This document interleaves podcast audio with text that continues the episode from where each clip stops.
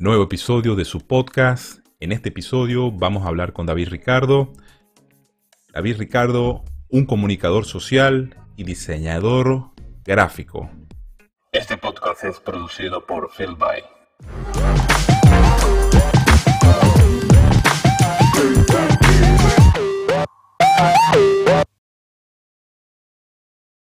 Sean todas y todos bienvenidos a un nuevo episodio de Pa' que sepáis podcast. Antes de empezar, las plataformas de siempre, Apple Podcast, Google Podcast, Spotify, síganme en Spotify como Pa' que sepáis podcast.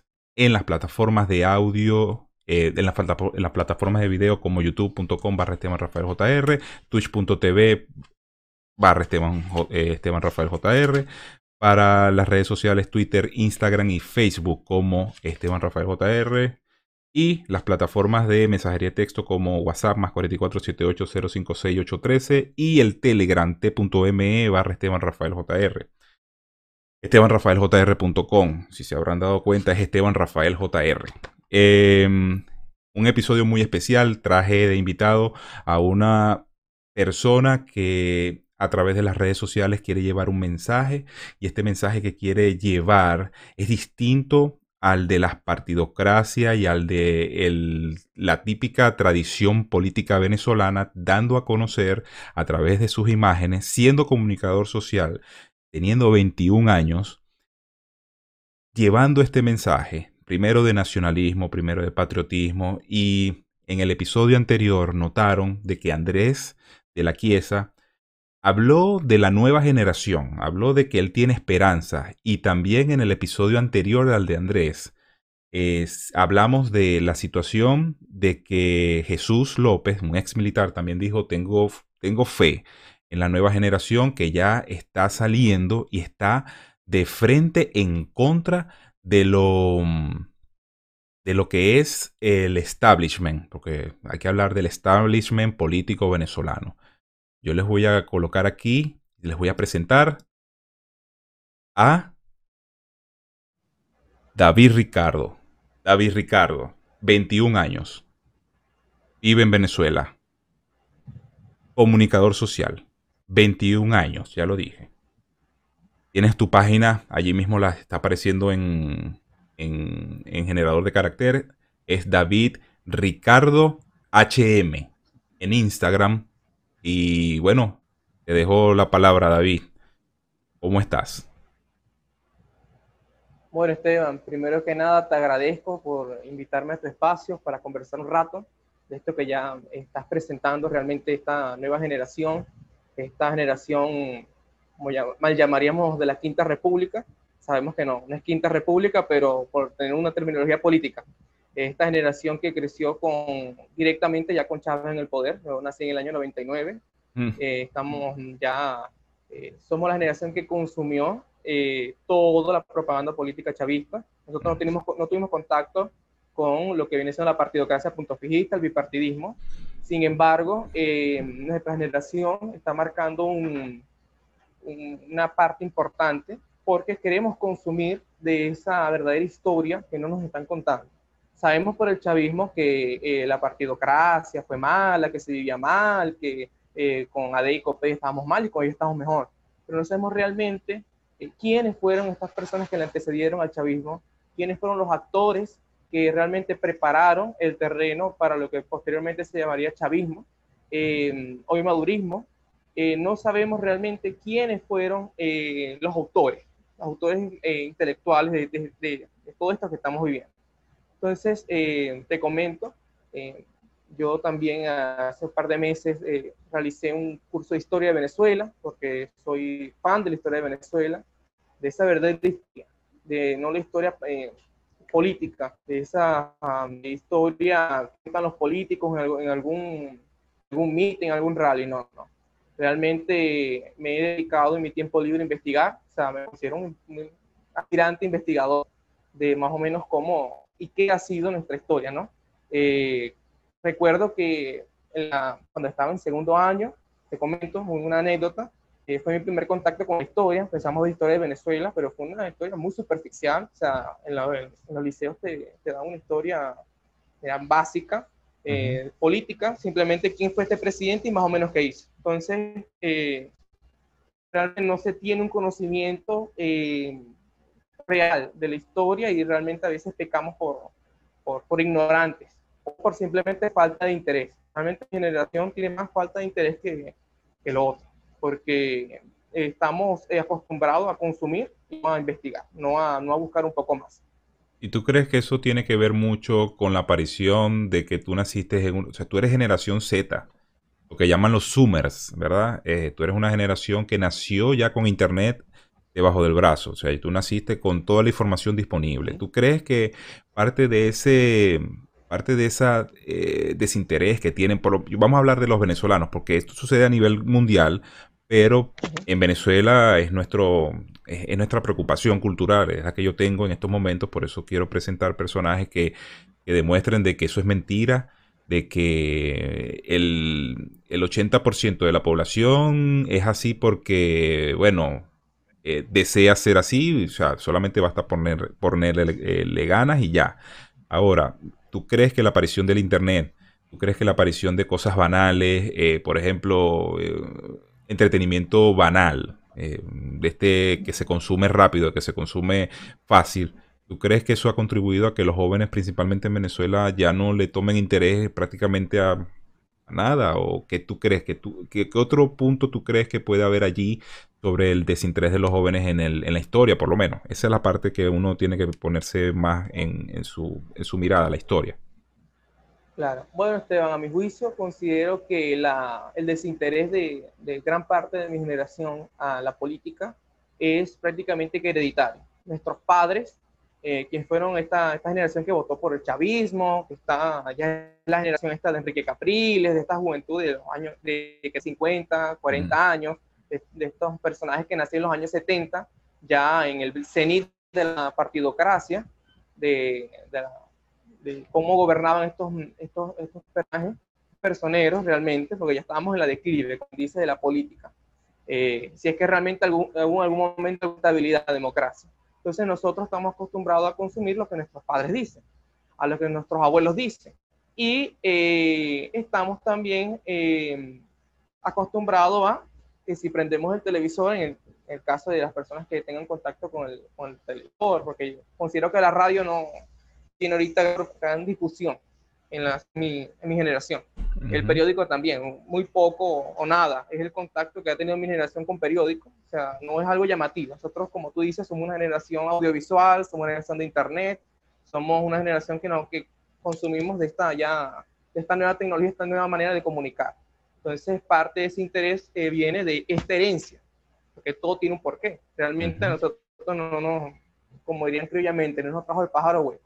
Nosotros, nuestros padres, que fueron esta generación que creció ya, eh, que su adolescencia, su, juventud adulta ya fueron la década de los 90, finales de los 80, eh, son los que nos han influenciado, son los que nos han este, educado, nos han formado, y el poco conocimiento político que tengan o que han tenido son los que nosotros eh, hemos tenido como base. Entonces, por ejemplo, yo te doy como anécdota, mis compañeros de clase, de, de tanto universidad como en el liceo, eh, tenían un profundo rechazo a Hugo Chávez. Tenían un profundo rechazo sin tener mayor conocimiento de quién era o qué, simplemente porque sus papás manejaban esta información y hasta allí, no porque por algo específico, por algo ideológico, por, por nada, nada importante realmente. Era como que, bueno, apoyamos a la oposición, a la oposición política, a la oposición este, mudista, y eh, estamos en contra Chávez, pero realmente no es una, una política que realmente se ha bajado. Entonces, ella corre por nuestra parte, no considero que soy uno más. Este, creo que ha sido así, que a mi generación ya eh, está despertando, está realmente teniendo un poco más de interés en esta Venezuela que no vivimos. Nosotros no vivimos una Venezuela de bonanza, no vivimos una Venezuela eh, que tenía un permanente cambio físico, nosotros no vivimos una Venezuela con eh, un crecimiento económico, nosotros estamos viviendo ya la era del, chavismo, de la, del socialismo del siglo XXI, como lo denominó Hugo Chávez. Entonces, parte de ese interés viene de, esta herencia y que realmente no, somos una, una generación que no, no, se ha dedicado realmente a investigar un poco más. Y estoy generalizando. Siempre hay, como yo, por ejemplo, con muchos que realmente sí les interesa eh, saber por qué estamos aquí, eh, por qué llegamos aquí eh, y por qué ha pasado, porque qué realmente pasó. Mm, muy importante porque también me pusiste a reflexionar acerca de lo que fue nuestra tendencia política, por lo menos en mi familia. Eh, mucha gente dice, bueno, pero es que tú no puedes, eh, la gente también en su fanatismo no sabe de que una persona puede también tener su, su propia opinión y, por ejemplo, eh, mucho de nuestra familia vino del URD, mucha de nuestra familia vino de Acción Democrática, mucha de nuestra familia vino de esa partidocracia que eso era lo común, era lo único que había, la única opción. E incluso habían eh, partidos de lo que llamaban de extrema izquierda y, y, lo que siempre se tendió en Venezuela desde los años 40 fue, y eso lo explicó Andrés, bueno, en Venezuela había una profunda ideologización marxista desde esos tiempos desde el año 40. Mucha gente, mucha gente dice, Mira, em, no, es que el 58, 58 representó una época muy, un punto también, donde para los venezolanos fue un punto, un punto crucial entre lo que debió ser y lo que no fue, pero también hay otros puntos más atrás en donde derivaron de ese, de ese evento que nosotros vivimos y que, por ejemplo, Andrés dice que no hay que... Eh, Pérez Jiménez fue eh, un, este, un, un presidente que ejecutó y fue efectivo. Y eso hay que reconocérselo 100%. Incluso muchos de los que yo he hablado siempre hacen, eh, acotan esa época. Pero bueno, Andrés fue más allá. Y yo sí me estoy recordando, si es verdad, nosotros heredamos, o sea, nosotros como generación, por ejemplo, yo soy un millennial, tú eres un zoomer, bueno, tú heredaste prácticamente los gustos políticos de tu familia. Entonces tú dices, bueno, yo voy a ir en este camino porque mi papá debe tener razón y bueno, y si odia a Hugo Chávez es porque debe haber una razón lógica. Entonces, muy importante eso porque en base a eso es que deberían existir en estos momentos movimientos que enaltezcan el patriotismo en Venezuela. Y por eso es que yo quería ver, vamos a ver tu trabajo. Háblame, háblame de esa parte del, antes de mostrar tu trajo, ¿Qué te motivó? ¿Cómo es tu arte? Porque yo te traje aquí por dos situaciones, porque tú en tus redes sociales me parece muy, muy, muy llamativo la forma en que tú presentas tu trabajo, que te dedicas a tu red social. O sea, yo sé porque yo diseño, yo diseño, yo diseño, yo digo, bueno, sentarme a hacer un post en la computadora, cuadrar el, el arte, eso lleva más de una hora, si es posible. Sí. Entonces, tú dedicarte a eso, y ahí, ahí se ve que tú dices, bueno, yo tengo amor a esto y yo quiero, una, yo quiero contar una historia a través de esta imagen. ¿Qué es, ¿Cómo es tu arte? ¿Qué representa? ¿Cómo lo expones? ¿Qué, qué, qué sentido tú le ves a esto? ¿Qué quieres llegar a hacer con esto? Eh, yo tengo en mi perfil de Instagram, eh, entre otras cosas, eh, una palabra muy importante que es la manera en que yo diseño, en la que yo creo eh, mis artes, eh, que es el neopop. El neopop yo, yo lo especifiqué. Hay varios significados realmente, pero yo lo adopté a mi estilo y es como una, una nueva generación de pop art, de, de, este tipo de arte, donde hacemos uso de estos colores brillantes, de estos colores vibrantes, de iconografía importante de la cultura.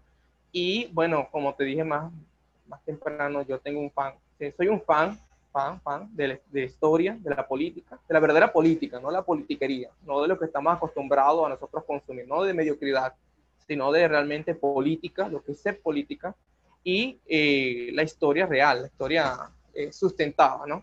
Entonces, eh, yo desde siempre he tenido una afición por, la, por las artes, por el diseño. Más yo en la universidad empecé a estudiar diseño gráfico, pero lo dejo para estudiar periodismo, para estudiar comunicación social. Eh, sin embargo, es algo que no, no, no, se ha ido de mí. O sea, siempre he querido manifestar a través de arte, de diseño, se puede contar a través de una ilustración, a través de, cualquier arte, un mensaje.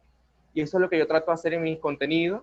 Eh, trato de poner alguna imagen llamativa, algo que de verdad capte la atención, que, que diga ya en una primera instancia de que voy a conversar, de que voy a tocar el caption y bueno, ya extenderme abajo con lo que viene siendo pequeñas anécdotas, datos interesantes de nuestra historia, porque considero que esa es parte de nuestro trabajo, de nuestra generación, ir difundiendo a nuestros iguales eh, de una manera digerible, porque realmente la historia es un poco aburrida, lamentablemente, para algunas personas, y estas personas también tienen que saber de historia, tienen que saber eh, quiénes somos, porque no podemos querer a Venezuela si no sabemos quién es Venezuela, qué ha sido Venezuela y qué puede ser Venezuela.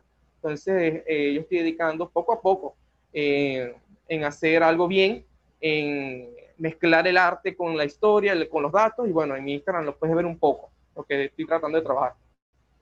Perfecto, déjame mostrar aquí, de repente a lo que tú veas la edición del video, tú vas a ver tu, tu Instagram y voy a relatarte a ti que no estás en este momento viendo directamente el último post que tú colocaste, por supuesto, haciéndole alusión al, al difunto presidente Hugo Chávez, junto a uno de los personajes más nefastos de la historia del mundo, que es Fidel Castro, y junto a, Rómulo Betancourt. Es este señor, este último post, ¿verdad?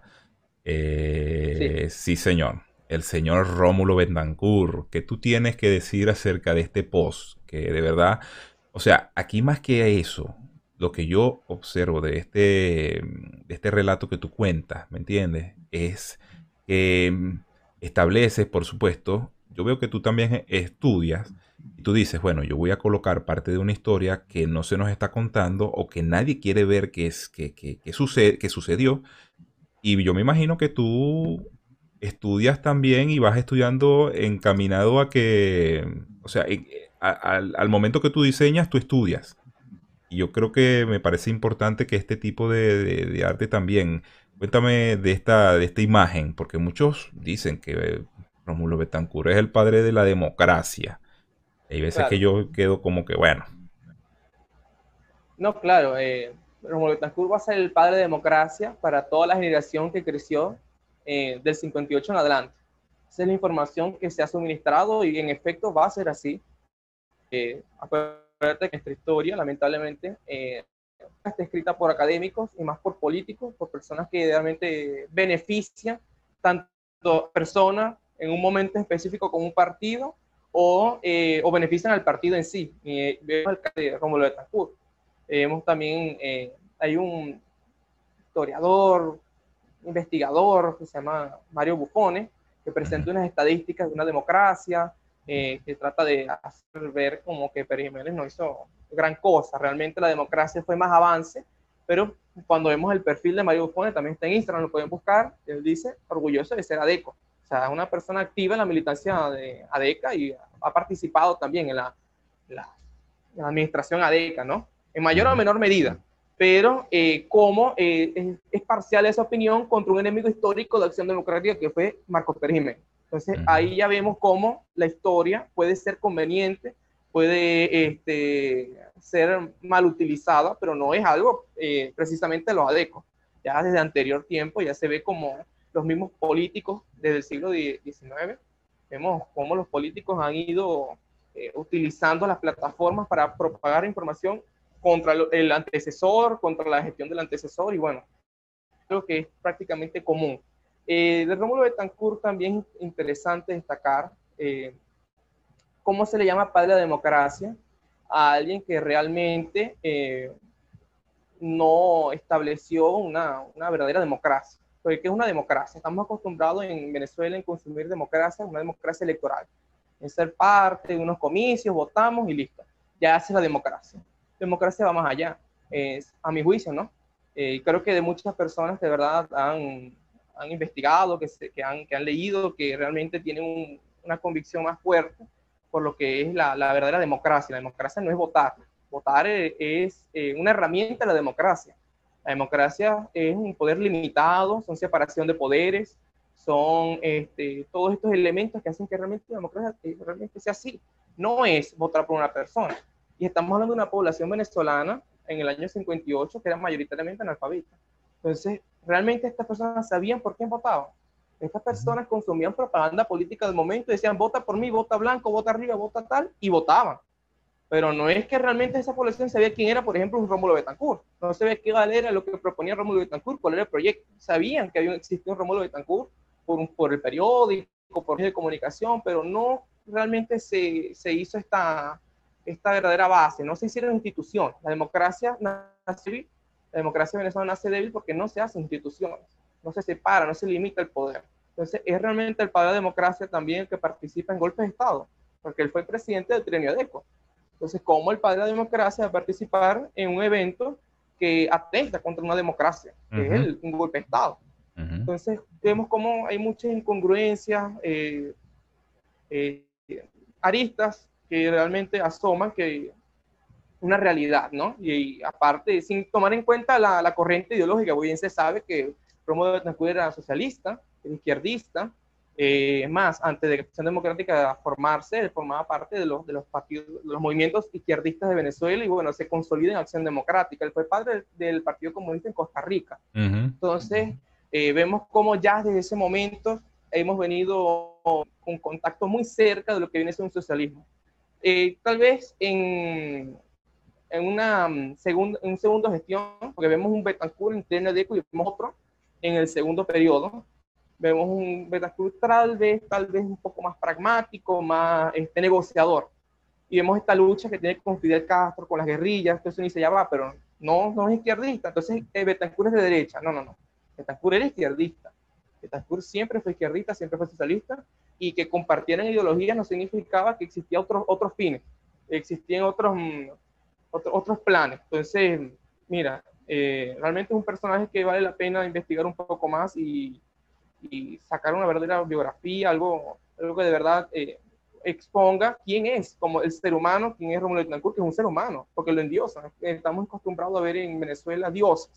No es eh, Hugo Chávez, el comandante supremo y eterno de la revolución, no es Rómulo Betancourt, sino es el padre de la democracia. Entonces, estamos acostumbrados a consumir esto. Entonces, es que realmente, por eso es que lo oí en, mi, en el último post, como este contacto con Fidel como alguien tan relevante en nuestra historia, que fue el padre de la democracia, eh, tiene contacto con Fidel. Bien se sabe que no fueron amigos, no fueron personas muy cercanas, pero si se había este contacto. Sí, también ese post expongo que Fidel Castro llega 11 años atrás a, Caracas, eh, siendo representante de la Federación Universitaria, eh, para una confederación que había en Bogotá, y él pide hablar con, con Rómulo Betancourt, sin ser Fidel Castro nadie. O sea, hasta el momento de la Revolución Cubana, él era un estudiante, un estudiante cubano.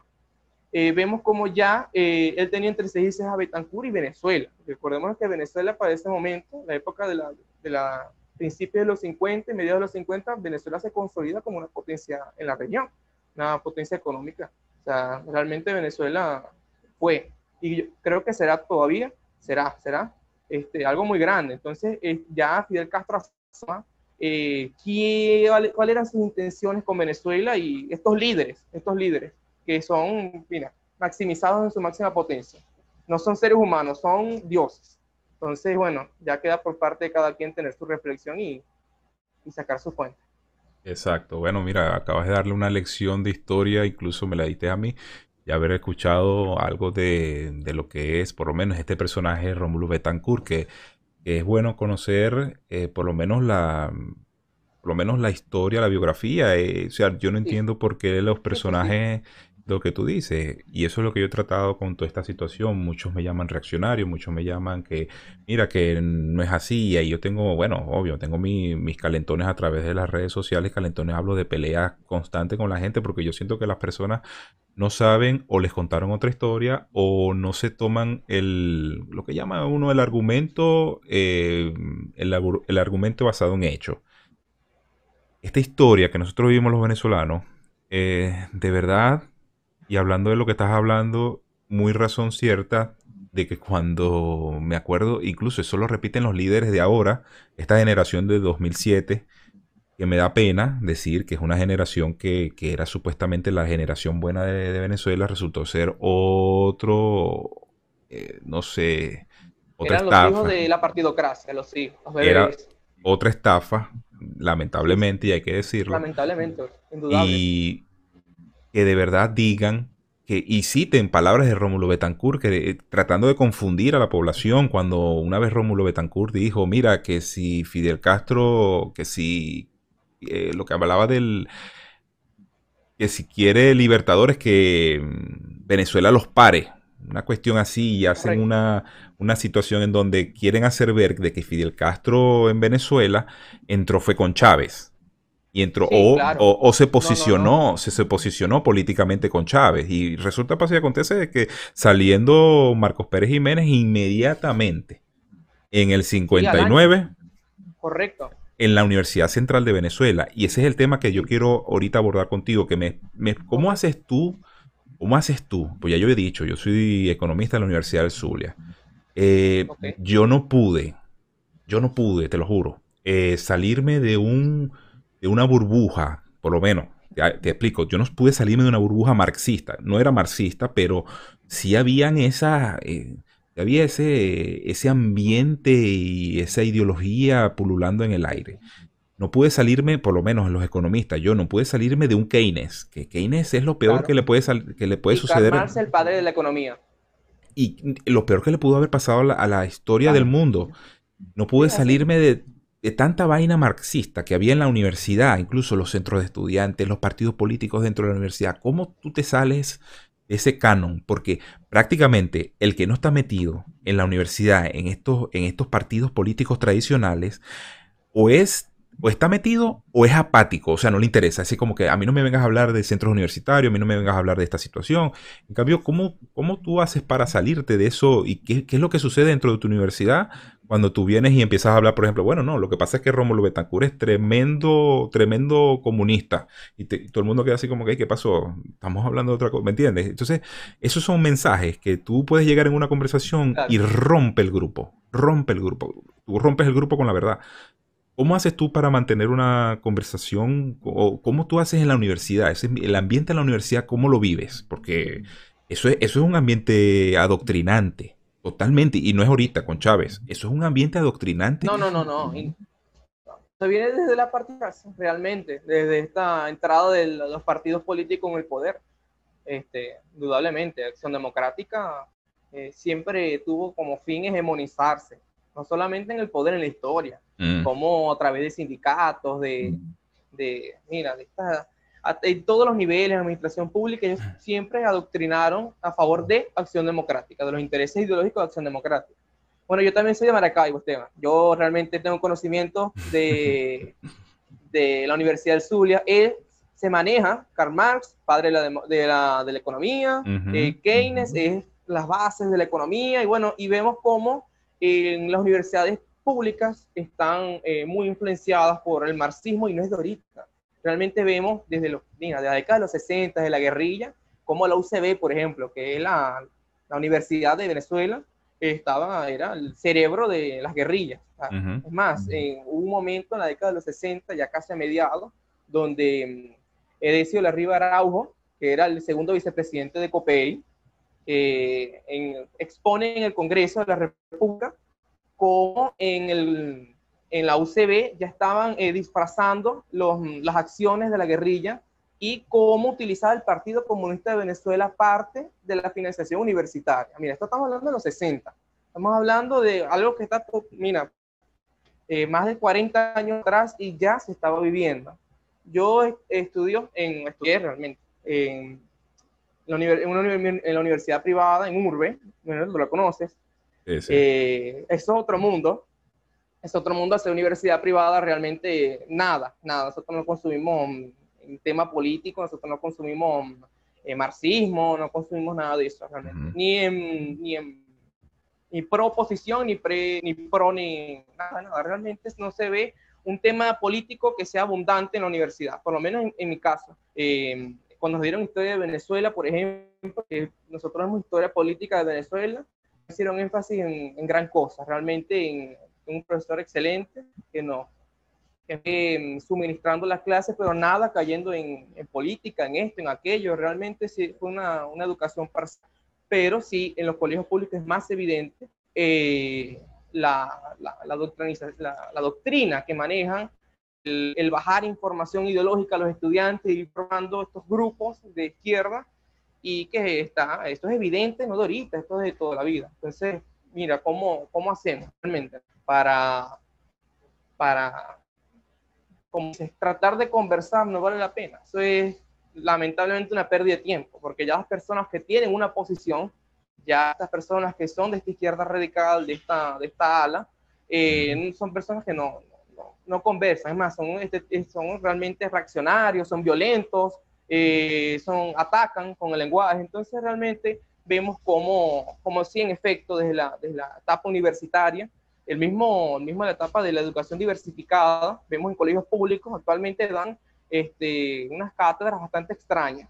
Eh, no solamente Guayunaiki, eliminan el inglés y dan Guayunaiki aquí en el Zulia, este, lenguaje indígena, hasta, mira, el colegio rojo, tiene el ojo de Chávez por todos lados y una imagen grandísima de Nicolás Maduro, porque, bueno, estamos en un gobierno, un desgobierno realmente personalista, que no viene de ahora. O sea, yo quiero hacer énfasis en que los chavistas no han inventado nada. Los chavistas no han inventado nada. Ellos no han hecho nada. Son tan vagos, tan, tan pobres que no han inventado nada. Todo viene de la eh, partidocracia.com. Todo esto viene de la, del partido madre, que es Acción Democrática. Todo esto viene ya, esto es historia realmente. Los, los mismos, eh, eh, ¿cómo se llaman? Los colectivos que anteriormente eran círculos bolivarianos, ya existen, y eran los milicianos de Acción Democrática, era el brazo fuerte de, Tú sabes, eh, en las peleas que tengo, porque también me envían mensajes y como yo expongo mi teléfono en las redes, tengo mi teléfono en las redes sociales, la gente me escribe y me envía mensajes como que, ¿cómo se te ocurre a ti decir que, lo, que los adecos son iguales a los del PCV? Yo le digo, señora, vaya y cante el himno de Acción Democrática, cántelo, cántelo. Usted canta el himno de Acción Democrática y usted se va a dar cuenta solita, sin necesidad de buscar otra, otra prueba histórica, de que ellos tenían unos milicianos que eran los que hacían la labor sucia de los adecos en los años 60, 50 y 40. Entonces, vamos, vamos, a hablar claro a la gente. Señores, los adecos no son niños de pecho. Inclusive, muchos, muchos, yo creo que el 90%, y ojo, me van a decir que exagero, pero bueno, es así de los que están en el Partido Socialista Unido de Venezuela pertenecieron a ese partido. Inclusive el papá de Chávez fue ADECO. Muchos me, dijeron mentira porque el, papá de, el papá de Chávez fue copellano. No, él perteneció primero a Acción Democrática porque Acción fue Democrática... ADECO, correcto. Él, se inicia allí... Hugo de los Reyes Chávez fue primero militante de Acción Democrática y luego funda en Marina, uno de los, fundadores del COPEI. Pero hay que, no hay que obviar que la mayoría de los políticos venezolanos nacieron de Acción Democrática. Es más, esta ala de izquierda radical nace de Acción Democrática. Eh, se rompe de Acción Democrática, que es el MIR, el, el, el, MEP, eh, Bandera Roja, todos estos partidos que fueron después comandados por, por Fidel Castro, que fueron financiados, principalmente el MIR, que tuvo un protagonismo muy importante en la era de la guerrilla, junto al el Partido Comunista de Venezuela. El MIR una fracción de Acción Democrática. Porque Eso, Democrática, la acción, democrática es de izquierda. Me parece que había, habían varias alas, como en todo partido político, unos más moderados, unos más radicales, y esta fue la ala que se separó, se dijo, eh, eh, incursionó en la lucha armada y bueno, consumía de la propaganda soviética, porque eran partidos que eran comandados por, mira, anti-venezolanos realmente. Esos eran partidos, bueno, eh, es increíble que existan todavía, o sea, sin obviar los 20 años de chavismo. O sea, la democracia permitió que los mismos, los mismos personajes que la, la, masacraron crecieran de su seno, porque nada, nada de lo que eh, eh, pulverizó la democracia no existía 30, 20 años atrás. Eh, todos los líderes comunistas, todos los líderes izquierdistas, guerrilleros quedaron impunes. O eran muy pocos los que realmente tenían una sentencia, eran los que eran condenados, porque este, este guerrillero era amigo de quien, de amigos de sultanejo. Entonces, como el compadrazgo, el amiguismo era muy común y vemos cómo realmente eh, estamos viviendo ahorita las, las dolencias de esa, de, esa apatía a realmente consolidar una democracia con institución. O sea, permitir que la izquierda radical, porque bueno, está bien, estamos en una socialdemocracia, un socialismo más, más, más, suave, eh, no combatió esto y vamos viendo ahorita el desastre, pero a nivel elevado a décima potencia, mayúsculo, maximizado en todos los, todos los niveles, gracias a que no se frenaron, no se hicieron este, los, los límites para que los partidos crecieran e incursionaran. Es más, en, bien se sabe que hasta una de estas guerrilleras, pues, por darte un ejemplo, uno de pocos, como realmente, muy guerrilleros de, de esa, de esa eh, base tradicional incursionaron en el chavismo. Por ejemplo, una de estas guerrilleras, que es Adina Bastidas, que fue vicepresidenta de la República, era guerrillera, saltaba viejitas para robarle el dinero y, así financiar las guerrillas. Y después fue ministra de Producción y Comercio. O sea, cómo eh, ya en esta era del chavismo vemos cómo se consolida esa guerrilla que no se combatió, que, eh, bueno, sí se combatió, pero en una medida muy, muy, muy ligera realmente. O sea, yo creo que vemos en la historia cómo eh, la, guerrilla realmente se combate en la era de Betancourt, con un Carlos Andrés Pérez de ministro de Interior, se le decía el ministro policía, o el general Márquez Áñez. Sabemos cómo, cómo si hay una... se trata de repeler esta, esta incursión, pero posteriormente se deja y se, ah, se permite, sobre todo en la época de Caldera, que hagan vida política en el país. Bueno, estamos viviendo ahorita lo que estamos, estamos viviendo, como quien dice. Bueno, mira, de verdad que esto es, esto es iluminador, de verdad que esto hace que la situación a mí me fascina este tipo de conversaciones porque más allá de, lo que es la diatriba política dentro de Venezuela, nunca nadie, nadie, y fíjate que es el esfuerzo mayor que, porque a la gente lo que le gusta, y eso es mi mayor crítica a nuestra sociedad, a la gente lo que le gusta es un chisme, a la gente lo que le gusta es un brollo, entonces tú te pones a ver las cuentas de Instagram, de YouTube, que son cuentas de difusión masiva que pueden ser utilizadas para que la gente enseñe algo, de verdad no son las que son más seguidas las que otorgan información importante, por ejemplo, como, como la tuya, como la de Andrés, como la de otros, de Venezuela Inmortal, como, mira, tanta gente que hay tanta gente que puede entregarle, sea, yo creo que muchos de ellos ni siquiera son de extrema derecha, muchos de ellos pueden ser hasta centristas, pero son conscientes que la historia de Venezuela se cuenta de una forma, se contó de una forma que no fue la indicada, que se ocultaron muchos detalles y que de verdad hay que hacer un acto de mea culpa todos los venezolanos y decir, señores, vamos a tener que hacer borrón y cuenta nueva porque esto nos está afectando, el fanatismo nos está afectando, el endiosamiento de los, de los políticos nos está afectando, incluso que hasta los nuevos políticos, la nueva, los, neo, los neopolíticos de ahora están siendo endiosados. O sea, yo no puedo concebir de que a un personaje como al señor Juan Guaidó se le, se le endiose así como se le endiosó a Ramos Ayud en su momento, como se le endiosó a Chávez en su momento, como se le, bueno, parte del PSV endiosa a Maduro.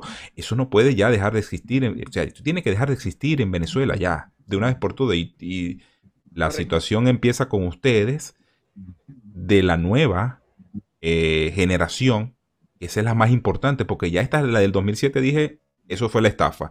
Se salvarán algunos que, bueno, ahí, ahí, ahí está su, buena situación, que son los que vamos a, ayudar a que ustedes puedan llevar el mensaje que ya está establecido para que lo puedan difundir con sus propios métodos a través de las redes sociales, porque las redes sociales pertenecen a ustedes. Pregunta importante, eh, David. Eh, personaje de la historia que tú digas, yo admiro. Eh, ¿Te atreverías a decirme qué personaje de esta historia contemporánea? Por supuesto, no nos vamos a Juan Vicente Gómez, no, no, no te lances para allá. De que no sea Pérez Jiménez, ¿qué personaje de la historia eh, que tú digas, leí esto y me fascina el pensamiento de este personaje?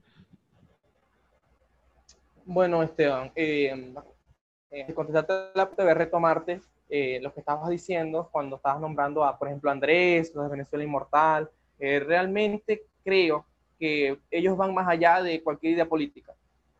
sabemos muy bien que izquierda no son, pero ellos son eh, venezolanistas, ellos son, tienen un profundo amor por Venezuela, ellos realmente eh, tratan y trabajan, es mi juicio, de manera desinteresada de ir este, difundiendo una historia realmente sana, una historia verdadera y muchas veces cruda, pero es real, pasó tiene que, tiene que saberse.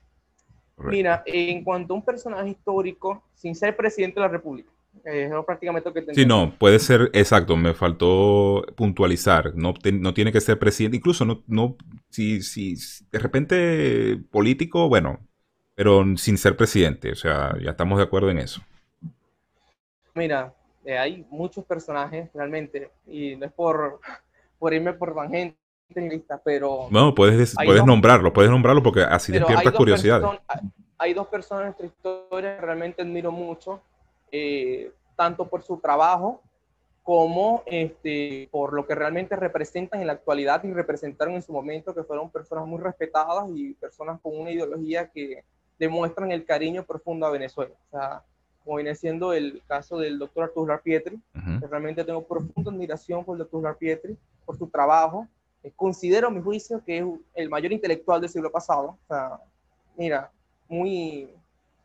Un trabajo, bueno, que no tiene nombre. Y creo que nadie va a llegar a los zapatos del doctor Luther Pietri en muchísimos, muchísimos años, pero es alguien que de verdad se puede aprender, que tiene muchísimo contenido para realmente decodificar qué fue lo que pasó en esa Venezuela de ese momento eh, qué se puede hacer en Venezuela. Más, el, eh, lo, típico que conocen todos de Altura Pietri es sembrar petróleo, por ejemplo, y que no es para menos, algo tan importante y que viene de la, mira, de la década de los 40, cuando ya, ya Arturo estaba eh, vaticinando lo que iba a ser el porvenir venezolano. Y bueno, y Ren, imagínate, personaje que se dedicó en su espacio televisivo a, a hacer conciencia de lo que el verdadero venezolano tiene que ser, de lo que el venezolano es, de lo que este, el venezolano puede ser. Entonces, imagínate, hay muchas personas realmente que uno puede sacar bastante contenido, de bastantes personas que uno puede admirar, eh, que uno puede seguir, pero nada más me quedo con esos dos por ahora, con el doctor Pietri y René Tolín. Bastante importantes y realmente considero que no se le ha dado una profundidad como debería. Correcto, correcto. Este, bueno, y como podemos sacar mucho contenido, yo partiendo del, del hecho de Reni, yo creo que ya Reni se replicó en muchos venezolanos que ya están retomando todo lo que es, bueno, Andrés habló en ese episodio de un término que yo incluso desconocía. Yo conozco el nacionalismo, que eso fue prácticamente la doctrina que, que, dominó la escena política en, con Pérez Jiménez el amor a la patria, el amor a lo nuestro, pero no es el, el orgullo nacional. El orgullo nacional, pero no ese nacionalismo de vino tinto, no, no, eso. Eh, no, no, no, no, La, la, gente, yo creo que está. La gente, la gente cree, y yo, parte de mi crítica, pero yo tengo mi gorra de vino tinto, yo tengo mi gorra de tricolor, pero la gente cree que es eso lo que representa el nacionalismo, y no. Em, Andrés nos dijo en esa entrevista que, bueno, y tú lo acabas de nombrar, si yo sin necesidad de yo decírtelo, lo que es el venezolanismo, que es, es, ir más allá del nacionalismo, ¿me entiendes? Entonces, de verdad que son cosas que uno aprende con el tiempo y ya uno decir, bueno, sí, hubo una doctrina en Venezuela que se trató de formar con unos, con unos políticos, con unos escritores, pensadores, filósofos de la época, llamado el venezolanismo y muchas personas no saben que había una corriente que trató, que lamentablemente con, esto del golpe de Estado a Medina Angarita y toda esta situación revolucionaria que hubo en ese momento, no se pudo dar porque estos que vinieron a hacer eh, de, lo que vivimos hoy del país se, se encargaron de que las personas no conocieran este tipo de pensamientos. Y ahí es donde uno, yo quería como que, mira, atacar, atacar y atacar. Y mm, ya para terminar, eh, David, veo que en tu, aquí lo voy a colocar, estoy viendo un post donde eh, más allá de, hablas de la cosmovisión venezolana, colocas a Donald Trump, colocas a Chávez abajo, colocas a Biden y colocas a, bueno, manito, a Manuel Rosales. Imagínate tú. Yo, cuando yo veo a Manuel Rosales, se me, yo pido disculpas a Venezuela por, por, este tipo de personajes, porque este personaje es del Zulia. Y bueno, pero no todos los zulianos somos así. O sea, nosotros somos de. Nosotros somos de. Nosotros somos de pinga. Somos mejores. Somos mejores, somos mejores, 100%. Este, al igual que, bueno, yo me imagino que algún barinés dirá, no, no, no, mira, nosotros somos, pero igual, de manera de chiste. Eh, cuéntame de eso, porque ahí te metiste en una situación de política internacional. Correcto. Bueno, antes de profundizar en el tema, voy a tomar con lo de la venezolanidad eh, y el falso nacionalismo, ¿no? Bueno, eh, tú bien sabes, nosotros aquí lo en el estado Zulia, eh, pregonamos un falso regionalismo.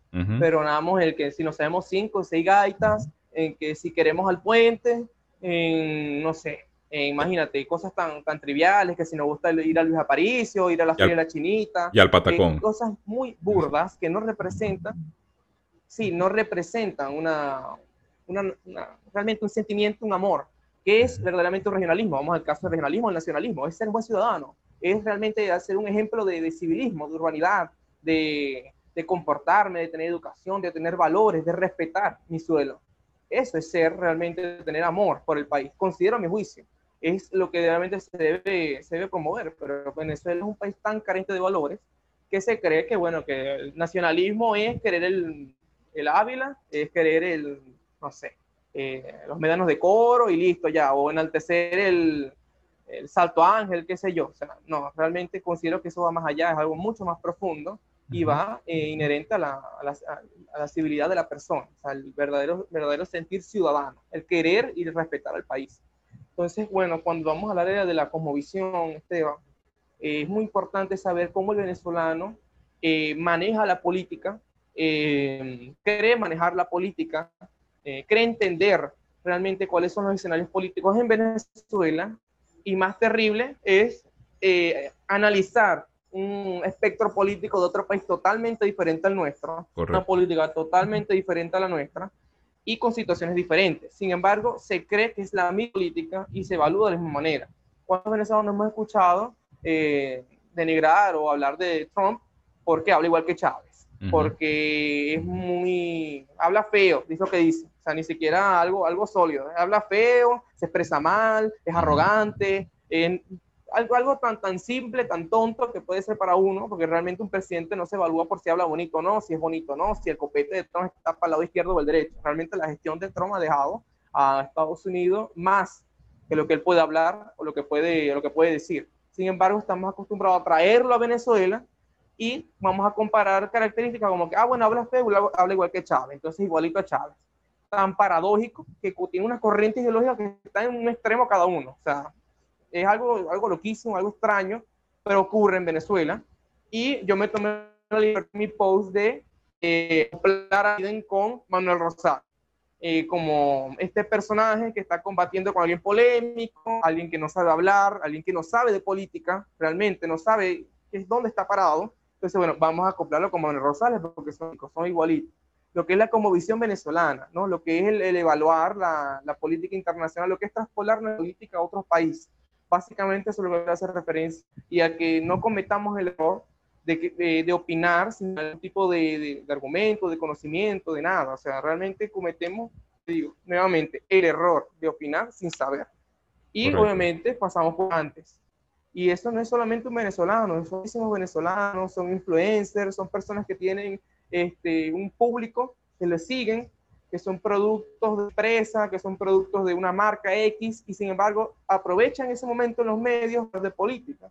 Entonces, mira, eh, es grave, es grave por personas que toman en serio esos comentarios, que de verdad este, le dan importancia. Yo particularmente no le doy importancia a, a, los artistas por su comentario político, porque yo consumo es el, contenido del artista. En tal caso, por ejemplo, eh, José Rodríguez el Puma, tuvo un escándalo no hace mucho porque habló de las hijas, que no sé qué. Yo soy fan del Puma, a mí me gusta la música del Puma. Y eso no va a limitar que yo escuche el Puma. Sin embargo, no voy a tomar en cuenta el comentario del, del Puma, de José Rodríguez, porque él no es un político, él no es una persona estudiada en política, es una persona que sabe de política, está en su, en su gran casa, encerrado con sus negocios, o sea, ¿qué sabe realmente estos artistas de la, del acontecer diario, de que vive una persona que está en la calle, de una persona que realmente no tiene las condiciones, ¿no? Entonces, esta como visión eh, viene parte ¿no? de esta herencia, vuelvo y repito, de la partidocracia. todo esto es herencia de todos estos 40 años que se hicieron mal, cada vez se hicieron peor, y somos este, producto de eso. Entonces, traspolamos siempre nuestra política al resto de países. Es más, hoy Estados Unidos, pero hablamos de Argentina, hablamos de Argentina como si fuera eh, Venezuela, hablamos de Inglaterra, la época del Brexit, también hablamos como si fuera Venezuela. Entonces, mira, hay muchas cosas que hay que tomar en cuenta antes de dar una opinión. Pero mira, la cultura venezolana es muy brava. La mala cultura venezolana. Entonces, ¿cómo, eh, ¿cómo cambiamos esto, no? ¿Cómo realmente modificamos esta mentalidad? Si no es educando, si no es este, difundiendo documentos, que bueno, que es lo que hacemos muchas personas, es lo que queremos hacer realmente, es nuestro fin. Eh, hacer una contracultura, eh, educar, hacer una, una, una población más eh, moral, intelectual, más, más elevada. Entonces, imagínate. ¿Qué no decir de ese pausa? Y de verdad que, mm, no, y tomando ese punto, claro, los artistas pueden opinar lo que les dé la gana, pero en, en, base a un argumento que sea en base a hechos. Porque lo que me molesta de toda esta opinadera política es que mienten y ellos son influencers que, es, que, de alguna u otra forma transmiten el mensaje no solamente a venezolanos, también a otras partes del mundo que les entienden el lenguaje. Entonces, allí el, el, problema de estos comunicadores, el problema es que, que al final hacen una mala, transmiten de mala manera cualquier cosa que de verdad no es lo que de verdad está sucediendo. Si es, por ejemplo, los casos de los artistas, como tú los mencionaste, eh, yo, me, yo me fui más allá con otros posts que, con otros videos que, que, he dicho. Bueno, mira, tú puedes decir, mira, ¿Cuál es el problema? Que tú digas, mira, yo soy socialdemócrata o yo soy socialista y a mí sinceramente eh, la figura de, este personaje de Donald Trump no me gusta porque me gusta, me hiere mi sentimiento cada vez que él relata un tuit. Y yo lo voy a respetar, pero no me vengan a decir, mira, que este personaje es igual a este personaje porque habla feo y tú dices, mira, o sea, me está dando un argumento que de verdad ni, ni, lo discuto, ni lo discuto, porque ahí para que tú vas a discutir, como tú dijiste al principio, enlazando con el principio, ¿cómo tú vas a discutir con una persona que no va a entender de razones? Pero hay que discutir, ¿por qué? Porque va a haber otra tercera persona que te va a ver y va a decir, David tiene razón, y David, es, y David está puesto en su puesto, está, está, claro en lo claro, como dicen en Venezuela. Y por eso es que también es bueno también, de cierta manera, llevarlos a ellos a, la, a una arena donde donde haya un conflicto de ideas. Mira, pasa esto, pasa esto y pasa aquello. Y que las personas que consuman tu contenido, pues estamos en un momento de, consumir contenidos, sean las que te den eh, la razón, estén de acuerdo contigo o no lo estén. Correcto. Pero en libertad de expresión, eso es lo que yo digo también. Yo no mando a callar a nadie. Yo defiendo la, mira, yo defiendo la libertad, yo defiendo tu libertad de expresión para que tú te expreses. No te voy a limitar, porque a mí lo que me interesa es eso. Bueno, te atajo ahí, eh, ya que estás hablando de libertad de expresión, estas personas, estos influencers, eh, los mismos políticos están acostumbrados a hablar de libertad de expresión, dan su opinión, pero cuando uno les quiere devolver la, el, hacer lo que llamamos en comunicación en la retroalimentación, ellos te bloquean. Ellos te impiden dar tu opinión, entonces, ¿dónde está la libertad de expresión que ellos pregonan? ¿Dónde está esa, esa cercanía que como influencers, como artistas deberían tener? Porque vuelvo y repito, son artistas, no son políticos, no deberían estar dando comentarios políticos. No, y, este, y, eso era... No son personas activas de la, de la sociedad, o sea, no, son, no están realmente compenetrados. Entonces, no, no es lo mismo, no es lo mismo en la opinión de un presidente de una junta de condominio, de una persona que está pateando todos los días, una persona que está viviendo sueldo mínimo, una persona que tiene un día activo con una población específica a un artista que está viajando, está en su casa, tiene las comodidades. Entonces, claro, la, la, eh, la manera en que se expresa de política va a ser muy superficial y lo peligroso es que tiene un gran número de seguidores de, de, manera de difundir ese mensaje. no hay que tomar en serio esos, no, y, y, y, es así, ellos viven otra realidad distinta, ya viven totalmente, y siempre ha sido la, la, gran, la gran mayoría, porque hay otros que, bueno, yo me imagino que debe haber algunos que otros que sí, pero la gran mayoría de los que son tendencias, que ese es el problema, la tendencia de estos artistas también hacen que cambien la manera de, de pensar de muchas personas, porque hay unas personas que son, así como fanáticas de políticos, hay fanáticos de artistas que creen que estos lo saben todo y que tienen que venir a solucionarnos los problemas y ellos viven en, una, en unas condiciones que de verdad no es la del sufrimiento de la persona de a pie. Bueno, me parece excelente. pero, pero opinen. A mí me fascina que opinen porque ahí uno los desarma, los desarma totalmente porque ahí donde, mira, y yo lo comentaba, los artistas de antes no se metían en política porque ellos se debían a un público de izquierda y a un público de derecha. ¿Cómo tú vas a dar un cómo tú vas a dar una posición política? Vas a dividir a tu público, vas a dividir a lo que por, por lo que tú vives y me parece el artista bueno, ellos tendrán su forma de ser, pero me parece que no es un artista inteligente para mí. Me parece. Por ejemplo, eh, yo lo mencionaba, el famoso caso de Michael Jordan, que decía, mira, a mí me compran las, las Nike Jordan, me las compran los, los republicanos y me las compran los demócratas. Yo no voy a hacer un statement político porque sencillamente yo vivo de lo que yo juego. Yo no sé qué es lo que sucede en estos momentos en Chicago, porque ya yo salí de eso, yo vivo en una mansión de 50 millones de dólares. O sea, y es verdad, y eso sucede con muchos de los artistas venezolanos. Y fíjate cómo se extrapola esa situación, que quieren dárselas de porque el problema del artista es que van a los sentimientos. Entonces eh, apelan a una, ay, mira, pero es que yo... Eh, es el eh, mensaje más peligroso. El, que sale del corazón y, te envuelve. sí, pero también hay que recordar que los artistas de antes, los primeros artistas, te hablara del caso de Alfredo Sadel, por ejemplo, un mm, artista que también tengo mucha admiración y me encanta. Él fue incursante en la política también, con URD, por ejemplo, o sea, pero una cosa es la, actividad política de Alfredo Sadel y otra cosa es el arte, o sea, la, la, manera en la que él este, eh, difundía su, su talento, su enorme talento. Y nunca, nunca dio una opinión en contra de esto o contra de aquel. Siempre se mantuvo en el margen porque antes de incursionar en la vida política, artista. Pero vemos como ya acercándonos a este siglo, muchos políticos que ya están posicionados, muchos eh, políticos que ya, están, ya tienen una, una, gran cantidad de dinero, por X o Y razón, influencian en los medios de comunicación, influencian en las empresas, entonces ya estos políticos tienen una especie de, de, de doble trabajo, porque es lo que le imponen o porque es realmente lo que él ve en ese sentido, porque hay, no, no se puede negar la influencia de múltiples, múltiples este, partidarios políticos de cualquier, este, de cualquier esfera, también como hay de izquierda y derecha, como en muchos medios de comunicación está influenciado y las personas que hacen vida en esos medios de comunicación, ya sea eh, por, por, trabajo, ya sea porque realmente lo comparten, eh, ven, eh, están forzados a dar una opinión en específico. Entonces, eso es lo peligroso del mundo artístico, ¿no? Lo que es, lo que es, lo que ha mutado actualmente. David. Y súper complacido con que tú me hayas aceptado la invitación por recomendación por recomendación de otros usuarios dijeron mira aquí está este muchacho y digo bueno pero David sí David yo pensé que él era diseñador mira vamos a invitarlo y vamos a hablar con él porque yo necesito saber la opinión de las nuevas generaciones.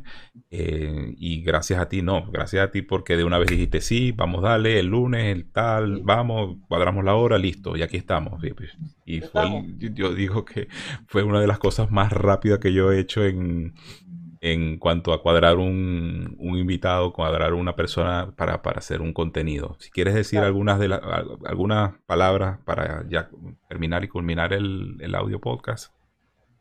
Eh, bueno, Esteban, ¿cómo podría culminar? Imagínate, tocando temas tan importantes, pero que lo, lo hicimos de manera muy superficial, muy, muy por encima, ¿no? No profundizamos mucho.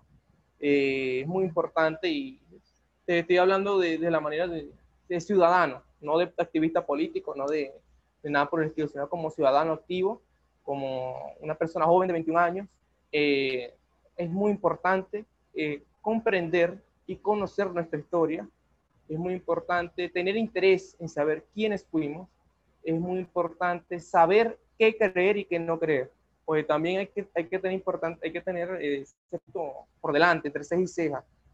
Depende de la información que me llegue, yo tengo que creer o no en esa información. Puedo tomar por hecho porque me lo diga tal persona, porque me lo diga tal medio de comunicación. Yo tengo que dudar de lo que me están diciendo. Y eso es algo que se ha venido implementando, este, cada, cada vez más dudan de lo, de lo, que, de lo que dice un medio de comunicación, de lo que dice un influencer, lo que dice un político. Hay que dudar, hay que comprender, hay que ser analíticos, hay que saber analizar la situación, hay que saber eh, qué está pasando, hay que saber qué puede ocurrir y hay que em, eh, difundir lo más importante, que es eh, tener valores. Hay que maximizar nuestros valores, hay que realmente ser un ciudadano y este, es un trabajo que queda en adelante para nuestra generación y bueno, y los que estamos ahorita, eh, tratar de hacer un venezolano, de hacer realmente este cambio que hace falta en el país, de, que va más allá de partidos políticos, es un cambio interno, personal, es un cambio de realmente ser un ciudadano eh, que le sirva al país y no al revés, no que el país le sirva al ciudadano.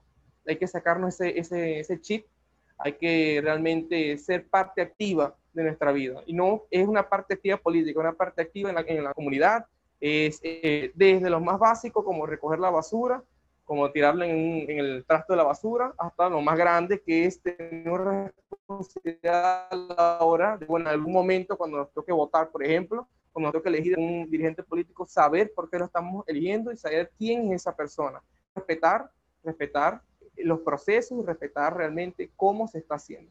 Eh, saber, ¿no? ¿Qué es lo que, lo que está pasando? Entonces considero que ese es mi trabajo realmente. Y poco a poco difundiendo la historia. Y bueno, los invito a pasarse por, por mi eh, canal de Instagram, por mi programa de Instagram, eh, David Ricardo HM, para que, bueno, vayan viendo más o menos cómo voy desempolvando datos bastante interesantes sobre nuestra historia y que son muy importantes realmente. Además, creo que he recalcado muchas veces importante porque lo es, el saber estos pequeños, grandes detalles que nos han, este, nos han encaminado a la actualidad. Entonces, bueno, te agradezco mucho, Esteban, el que me hayas invitado a tu espacio, ahora estoy bastante complacido, pero sea mutuo y nada, espero una próxima oportunidad de tener la conversación, de conversar contigo, la que me ha gustado bastante. Bueno, David, eh, tú estás invitado Como siempre, tú quieres establecer un tema, mis redes están abiertas para cualquier persona que quiera aportar, más si es consentimiento patriota, si es consentimiento nacionalista. Eh, de verdad que yo le quisiera tener más conversaciones, puntos específicos, por mí no hay problema. Vamos a compartir, vamos a hacer, vamos a crear, porque esa es la única forma de enseñar, eh, eh, compartir y, ver. ustedes son la nueva generación y de verdad ya yo estoy dando paso para ceder a las personas que, que vienen detrás de mí para que ellos sigan adelante con lo que es la, parte histórica, que es lo que más ahorita me interesa, aparte de la parte de actualidad. Se vale también traer actualidad aquí, por mí no hay problema. Mira, es más, eh, este podcast empezó como actualidad, agarraba una noticia y decía, mira, esto sucede así, pero yo dije, bueno, si voy a seguir con la actualidad, yo necesito irme para atrás y empezar a traer personas que me hablen de lo que sucedió para en Venezuela. Comprender. Para comprender. Bueno, y ahora vamos a despedir el podcast.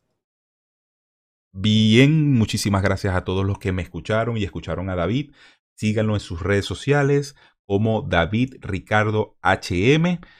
Para que compartan sus contenidos es necesario que esto suceda porque estamos en un momento de eh, compartir, de darle importancia al contenido que de verdad debe ser compartido. Si ustedes tienen un contenido donde van y tienen sus podcasts de comedia, tienen sus podcasts de, de, eh, cuestiones de crímenes, tienen sus podcasts de, de política, súmele este podcast, súmele entre sus seguidores, entre sus seguidos, a David, porque gente importante que le va a entregar, le va a entregar algo que es importante, que es conocimiento. Y el conocimiento cuando se entrega, eso representa un, em, representa un esfuerzo por parte de la persona que le pone el empeño y el cariño para poder llevarle a las personas mucho conocimiento.